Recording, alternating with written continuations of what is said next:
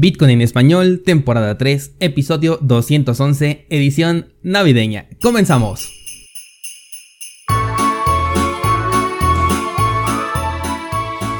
Descentralizado, bienvenido una semana más. El día de hoy publicamos este episodio a las 8 de la mañana, a diferencia de otros días que normalmente lo publicamos desde las 5 de la mañana hora de México. Pero ya estamos aquí una semana más y además no es una semana cualquiera. Estamos comenzando el último mes de 2020 y qué mejor manera de comenzar este mes que con un nuevo máximo histórico para Bitcoin. Así como lo escuchas descentralizado, Bitcoin el día de ayer marcó un nuevo máximo histórico. Sé que no se siente como tal porque nunca vimos ese ansiado número 20.000 en nuestros gráficos, pero comparado con 2017, el día de ayer en algunos exchanges, Bitcoin superó el máximo alcanzado. Hay que recordar que cada exchange representa un mercado completamente independiente e individual, así que este máximo histórico se logró primeramente en algunas casas de cambio, por ejemplo Kraken, en donde por cierto ocurrió un evento súper interesante del que ahorita vamos a platicar, también ocurrió en Binance y en BitMEX, fueron los primeros en donde ya tuvimos un nuevo máximo histórico.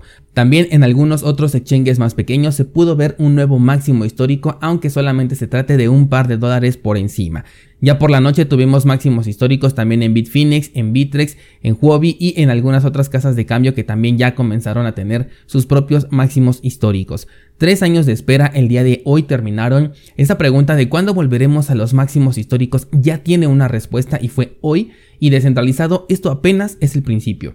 El hecho de haber alcanzado este máximo significa que hay personas que están dispuestas a comprar en este nivel de precio, y conforme el FOMO aumente, la euforia por Bitcoin va a seguir creciendo. De hecho, las búsquedas en Google están lejísimos de ser las que llevaron a Bitcoin a este preciso nivel en el año 2017, lo cual nos sugiere que también estamos bastante lejos del nuevo nivel que vamos a marcar allí como un futuro objetivo luego de que Bitcoin tenga su corrección final.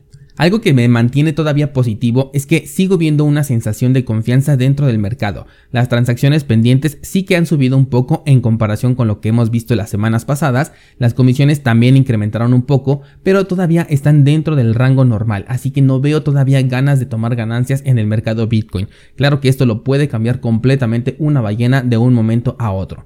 Ahora, si pasamos a un escenario un poco más negativo, ¿te acuerdas cuando te dije sobre la formación de la figura hombro-cabeza-hombro que se da regularmente al final de un movimiento alcista? y que en este caso en particular la cabeza de esta figura podría llevarnos a tocar ese nuevo máximo histórico, bueno, pues está ya formado el primer hombro, si vemos un gráfico diario, también la cabeza de esta figura ya estaría formada y justamente tocaría el nuevo máximo histórico tal como lo habíamos platicado. Así que si fueras una persona que quiera vender en el corto plazo esperando una caída, yo estaría muy atento a la formación de esta figura porque por lo menos ya tenemos el 50% del hombro cabeza hombro formado. Así que hay que estar muy pendiente para ver si se confirma esta figura o bien si se invalida y el precio continúa subiendo, lo cual a mí me gustaría mucho obviamente pero no me atrevo a adelantar ningún hecho hasta que ocurra, sobre todo en una zona tan delicada como este que es el máximo histórico. Algo que sucedió ayer y fue bastante interesante fue el desplome de Bitcoin dentro del exchange de Kraken. En el gráfico de un minuto pasó de tocar el máximo histórico a desplomarse hasta los 16.600 dólares para posteriormente recuperarse, todo dentro de un minuto. Esta es una de las razones por las que ya casi no hago trading, y es que esto es claramente una operación bien estructurada. Se trata de una venta muy fuerte por encima del máximo histórico anterior, lugar en donde se colocan muchas órdenes de compra porque se piensa que una vez que se supere el máximo, el precio continuará su movimiento alcista. Esta es la importancia de no abrir una operación hasta tener la confirmación del movimiento. Y es que como bien sabes, cuando se abre una operación de trading, lo más importante es colocar tu stop loss, que es esa orden que va a impedir que arriesgues más capital del que está permitido de acuerdo a tu plan estratégico de trading. Bueno, pues esta operación que puedo considerar como profesional calculó la venta en el máximo histórico para que el precio regresara a una zona baja por un corto periodo de tiempo en donde se encontraran justamente esos stop loss y disparar en ese momento todas las compras que el propio mercado ya tenía marcadas en este punto. Eso hace que el precio se desplome y apenas llegue a la zona de los stop loss se ejecuten esas compras y el precio regrese a su punto de origen. Erróneamente le llaman a veces manipulación del mercado a este tipo de operaciones. Sin embargo, se trata del estado más puro del trading que simplemente es comprar y vender. La única diferencia es que lo hacen con cantidades exorbitantes que son capaces de mover al mercado y que además lo hacen de manera bastante profesional. Así que manipulación no es. Especular qué es lo que va a ocurrir con Bitcoin ahora en un punto tan delicado no es ninguna tarea fácil. Si tuviera que dar una respuesta, creo que va a reacumular por un par de días en esta zona entre los 17 y los 20 y finalmente romperá los 20 mil dólares y ahora sí, tendremos la verdadera sensación de tener un máximo histórico una vez que veamos ahí en el gráfico el número 20.000 alcanzado.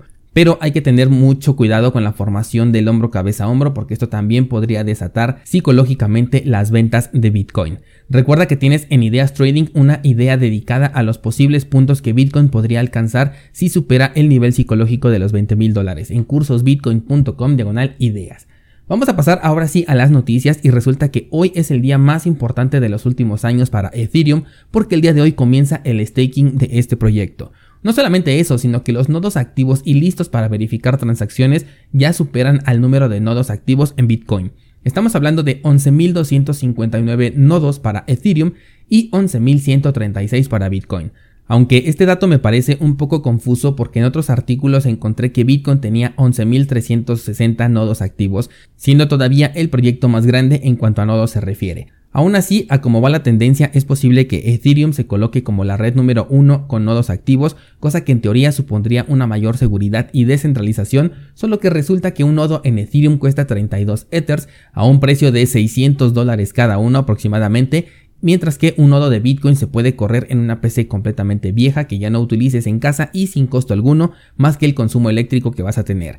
También recordarás que te dije que 20 direcciones controlaban el 50% del staking. Bueno, pues los últimos análisis han demostrado que son solamente 14 direcciones las que lo controlan. Esto todavía hace más centralizado a este proyecto.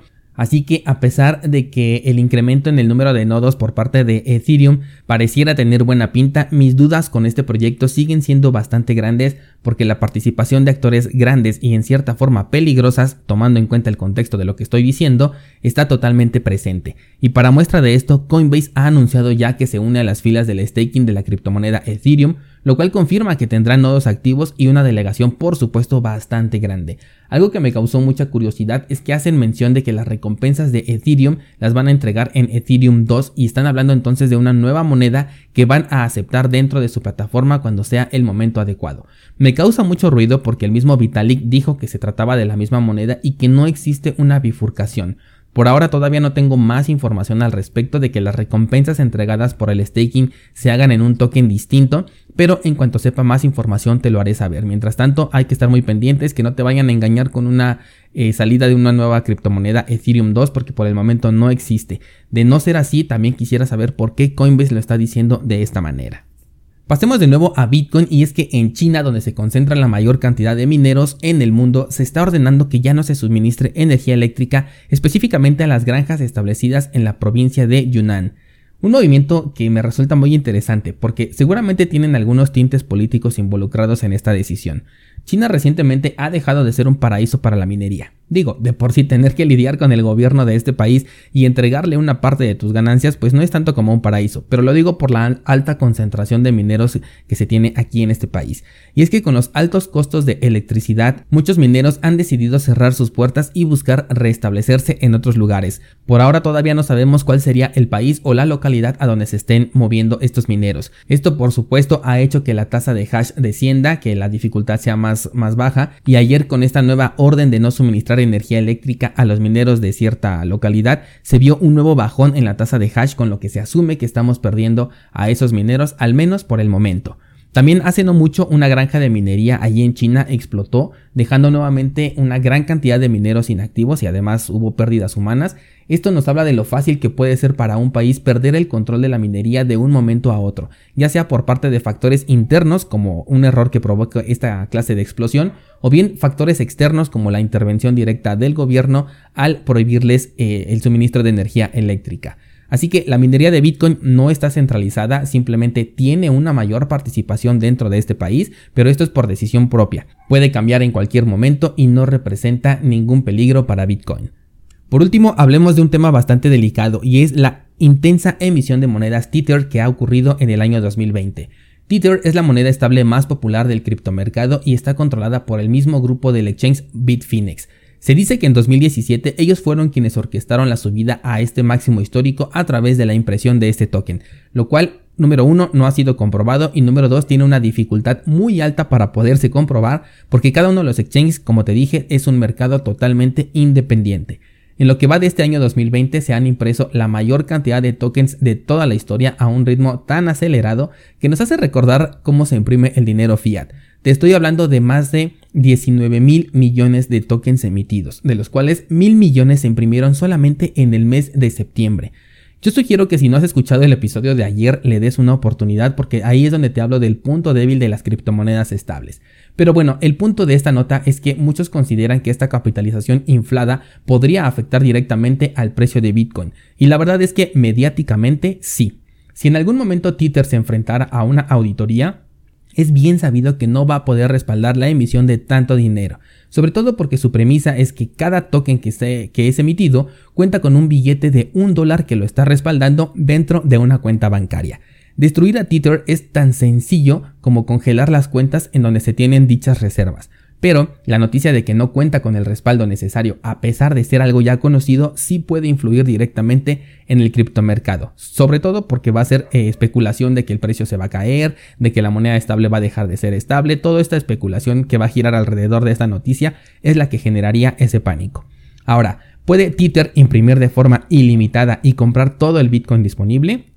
La respuesta es, número uno, sí, sí puede imprimir eh, a discreción, pero número dos, no puede comprar todo el Bitcoin circulante, simplemente porque no está a la venta. O sea, Tether, por ejemplo, no puede comprar los satoshis que yo tengo porque no los estoy vendiendo. Claro, dudo mucho que le interesen mis 10.000 satoshis, ¿verdad? Pero bueno, eh, tomemos en cuenta que la recompensa por bloque ahorita es de 6.25 bitcoins. Cada bloque se mide aproximadamente cada 10 minutos, eso nos daría unos 5 bloques por hora, 120 bitcoins por día y a precio de máximo histórico son más o menos unos 400 mil dólares. La emisión de Tether supera por mucho esta cantidad, o sea que está sobrado para poder comprar esos bitcoins, pero tendría que tener un acuerdo con todos los mineros del mundo para poder hacerse con esta cantidad todos los días cosa que no sucede de esta manera. Ahora, dentro de los exchanges, esto ya depende enteramente de cuántas personas están vendiendo Bitcoin como para poderlo comprar todo. Esto nos deja entonces con que Tether puede imprimirse al ritmo que quiera, pero no puede incrementar ni la velocidad de emisión de nuevos bitcoins, ni tampoco puede forzar las ventas de otros bitcoins que ya estén circulando, por lo tanto su poder es totalmente limitado. Así que lo único donde sí podría afectar es en temas mediáticos, noticias que digan que Tether no está respaldado, lo cual es bastante curioso porque esto ya lo sabemos, pero si no tenemos la confirmación el precio no se destabiliza. Si sale la noticia el mercado se puede volver loco, pero mientras lo sepamos y no exista una noticia el precio se mantiene estable. Me parece bastante curioso esto. Y pues nada, descentralizado muy pendiente a lo que pueda hacer el precio de Bitcoin en los siguientes días, sobre todo si estás operando en el corto plazo. Si eres un holder, prepárate por si tenemos nuevas oportunidades de compra, lo cual podría llegar en cualquier momento. Sobre todo hay que tener en cuenta esta figura hombro, cabeza, hombro si es que se confirma. Eso sería todo por hoy. Mañana regresamos al horario normal y seguimos platicando.